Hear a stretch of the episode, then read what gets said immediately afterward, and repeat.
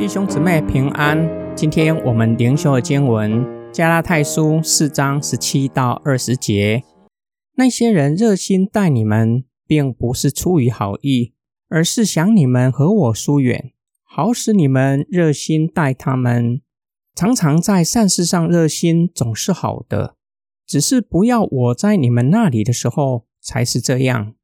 我的孩子们，为了你们，我在受生产的痛苦。直到基督在你们里面成形，我恨不得现今就在你们那里改变我的语气，因为我为你们十分困扰。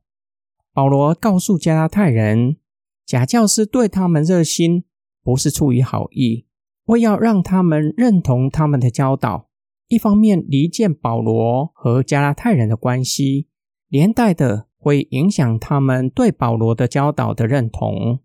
让他们转而认同假教师，让他们转向犹太传统。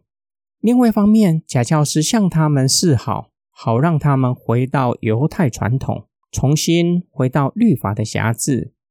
从保罗的话显示，假教师的热心确实影响了保罗和加拉太人的关系，甚至有一些人受了迷惑，回到犹太传统。保罗可能怕他们误解。保罗承认对人热心是好的，在善事上热心待人是好的，意思是动机上的良善是蒙上帝所悦纳，与假教师的热心正好相反。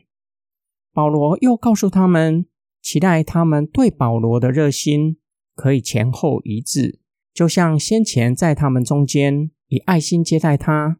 甚至甘愿将自己的眼睛挖出来医治保罗。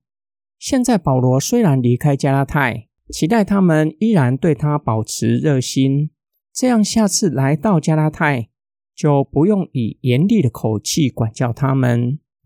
保罗改换称呼，从弟兄的称呼改变口气，称呼他们孩子们，如同做父亲的呼唤儿女。希望儿女愿意聆听，且回到父亲的身边。父亲对儿女爱不会存着恶意，是真心对待他们。保罗表明知道他们受假教师的迷惑，内心十分的痛苦，用怀孕十个月、经历百般的痛苦，才将孩子生下来，形容保罗这个时候的痛苦。保罗用直到基督的生命还在你们里面成型。形容加拉太人当前的光景，基督的生命还在孕育，还不是成熟的基督徒，期待他们的生命可以成熟。今天经文的默想跟祷告，什么样的生命才算是成熟？若是从加拉太人的生命光景和保罗的责备来看，加拉太人受假教师热心的迷惑，以为假教师的热心是良善的，是真心对他们好。想要让他们成为真正的基督徒，却是无法查验他们的热心，是不怀好意，容易受人的迷惑。